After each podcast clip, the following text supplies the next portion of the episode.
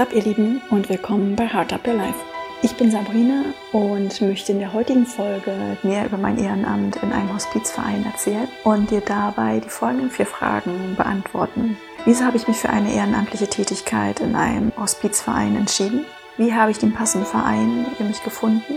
Wie läuft die Ausbildung ab? Und warum möchte ich hierüber an meinem Podcast sprechen?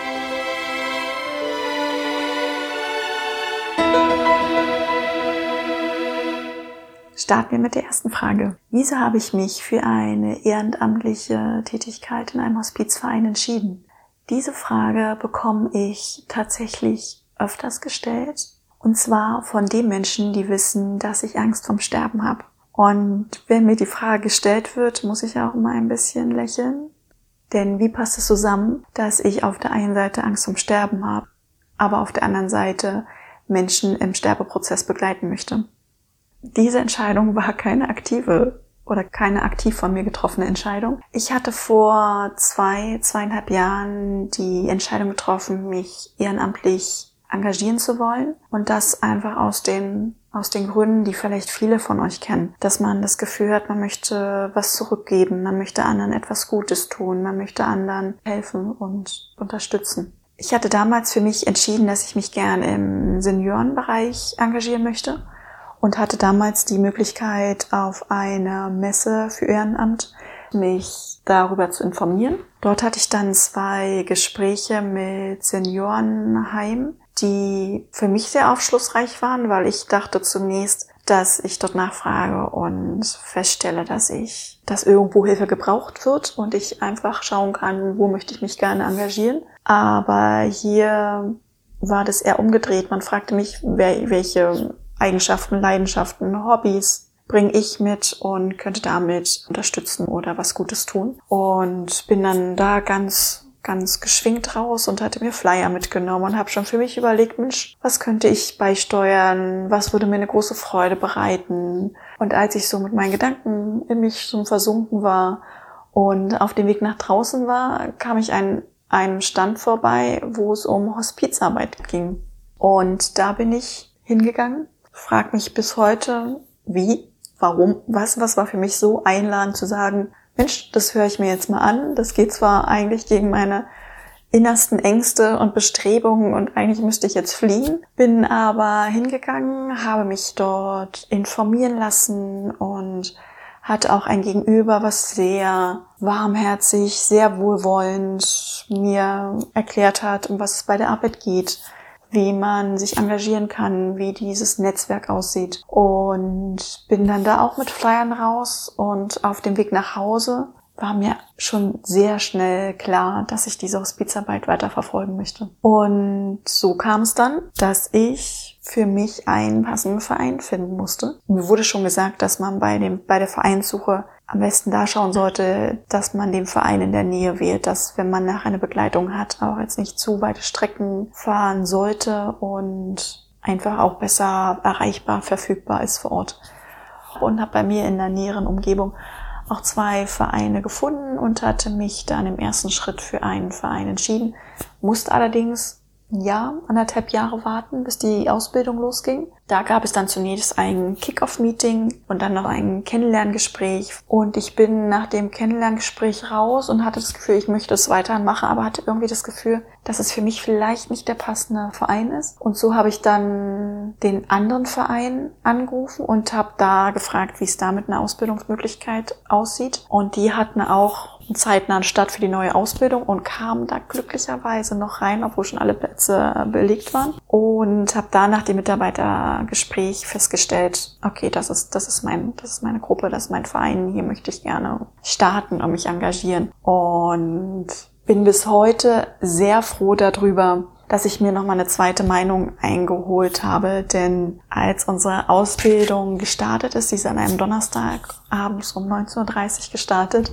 und ich bin dann auch in diese Gruppe reingekommen. Und es waren auch schon über die Hälfte da. Wir waren, glaube ich, 14, wir haben mit 14 Personen gestartet. Und es waren, glaube ich, schon sieben anwesend. Und die haben so auf der einen Seite des Raums schon gesessen und auf der anderen Seite war noch keiner. Und ich habe dann Platz genommen. Und ich weiß noch wie heute, dass ich mich hingesetzt habe und in die Runde geschaut habe und gesehen habe, dass es alles unterschiedliche Charaktere sind und habe aber gleichzeitig in jedem Blick was Offenes, Warmherziges, Wohlwollendes gesehen, dass ich merkte, oh Sabrina, diese Entscheidung war so gold, richtig hierher zu gehen.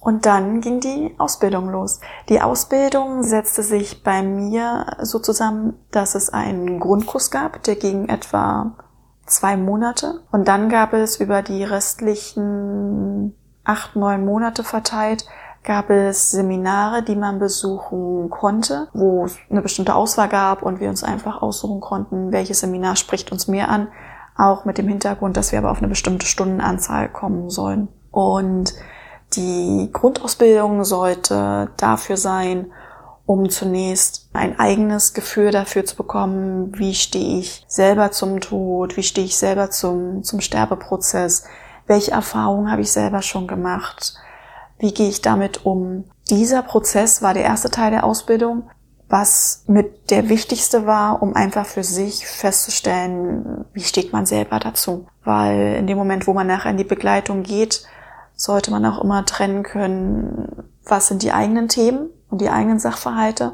und was sind aber die Sachverhalte vom Gegenüber, dass man da einfach eine klare Trennung hat. Der zweite Teil der Ausbildung brachte uns dann einfach so Tools an die Hand. Wir haben einmal von einem Palliativarzt erfahren, wie dieses Netzwerk funktioniert, wie das Ganze drumherum organisiert ist, welchen Stellenwert das Ehrenamt einnimmt. Wir haben aber auch erfahren, wie so die letzten Momente, die letzten Monate, wie, was da einfach einem begegnen kann, wie wichtig eine Patientenverfügung, eine Vollmacht ist, wie wir auch mit dem Patienten umgehen können. Und das war dann in der Summe dann das runde Paket, dass man in einem Schritt gelernt hat, sich selber mit seiner Vergangenheit auseinanderzusetzen und im anderen Schritt auch zu sehen, was kommt so auf uns zu. Darüber werde ich auch nochmal eine extra Folge machen, was ich tatsächlich in der Ausbildung, der Grundausbildung für mich erlebt habe, was ich für mich für Erkenntnisse mitgenommen habe, was ich auch für Erkenntnisse mitgenommen habe, um in die Begleitung gehen zu können. Und ich werde auch noch ein oder mehrere Folgen dann über die Ausbildungsmodule, die ich in den fortführenden Seminaren gemacht habe, drüber sprechen. Und bei den fortbildenden Seminaren habe ich mich persönlich viel auf Kommunikationsseminare konzentriert, wo es einmal darum ging, was ist aktives Zuhören oder wie höre ich aktiv jemand zu? Wie kann ich nonverbal kommunizieren? Wie kann ich mit wenig Worten kommunizieren? Wie kann ich mit Blickkontakt, mit, mit Wahrnehmung kommunizieren? Wie kann ich aber auch eine Geschichte erzählen? Ja, wie, wie kann man einfach diesen Umgang miteinander gestalten und um für beide einfach eine schöne Zeit draus, draus zu ziehen? Am Ende der Ausbildung gibt es dann noch ein Mitarbeitergespräch, wo letztendlich das Commitment kommt, ob man sich es vorstellen kann, obwohl man zum Anfang schon ein Kennenlerngespräch macht, wo einem die Arbeit vorgestellt wird, wo man schon Fragen loswerden kann, ist auch allen bewusst, dass aufgrund der Ausbildung oder auch durch die Ausbildung und durch die Auseinandersetzung mit den eigenen Themen und auch mit den Themen, die auf einen zukommen können, ist es schon bewusst, dass es Menschen gibt, die dann sagen, es war, es war eine tolle Reise und eine tolle Erfahrung, aber ich kann es mir nicht vorstellen. Oder ich kann es mir zum jetzigen Zeitpunkt für mich noch nicht vorstellen. Und dadurch, dass das alles offen ist, kann man diese Ausbildung erstmal für sich nutzen und für sich schauen, was macht das mit ein, was bewegt es mit ein, wie geht man vielleicht damit um, woran habe ich noch gar nicht gedacht. Und dann am Ende zu sagen, ich kann mir das vorstellen Dafür ist dann dieses Mitarbeitergespräch da. Da klärt man natürlich dann auch noch Rahmenbedingungen, organisatorische Sachen. Und dann geht's schon in die Praxisbegleitung. Und ich möchte über die Hospizarbeit in meinem Podcast gerne sprechen, weil ich euch so ein bisschen mitnehmen möchte auf, auf die Reise, die ich da, die ich da unternehmen werde oder die da auf mich zukommt. Vor allem aber auch, welche Impulse bekomme ich, welche Sichtweisen sehe ich anders, welche Erkenntnisse bekomme ich, was ändert sich in meinem Leben dadurch, wie gehe ich mit den Menschen um, wie entwickelt es vielleicht sich auch so eine Sterbebegleitung, was hat das für einen Einfluss auf mich, auf mein Umfeld, wie, wie unterschiedlich können vielleicht die Sterbebegleitung Begleitung sein? Wie prägt ein jeder Mensch? Und ich glaube, dass es eine sehr spannende Reise wird und vor allem, wie gehe ich damit um? Wie ist es für mich gerade mit meiner Angst, dieses Thema dann aktiv zu werden und auch aktiv zu sehen? Aber wie sehr gerät das im Hintergrund, weil ich am Ende weiß, ich kann jemand anderem eine schöne Zeit bescheren, kann jemand anderen unterstützen, kann jemand anderen einfach was Gutes tun und einfach ein Lächeln ins Gesicht zaubern und vielleicht für einen Moment einfach, einfach das Herz ein bisschen warm werden lassen. Und diese Erfahrung möchte ich gerne mit dir teilen. Ja, vielleicht nimmst du da auch paar Impulse für dich und dein Leben mit und deswegen möchte ich gerne darüber sprechen und ja, euch damit einfach auf die Reise mitnehmen. Für dich von Herzen gedrückt, deine Sabrina.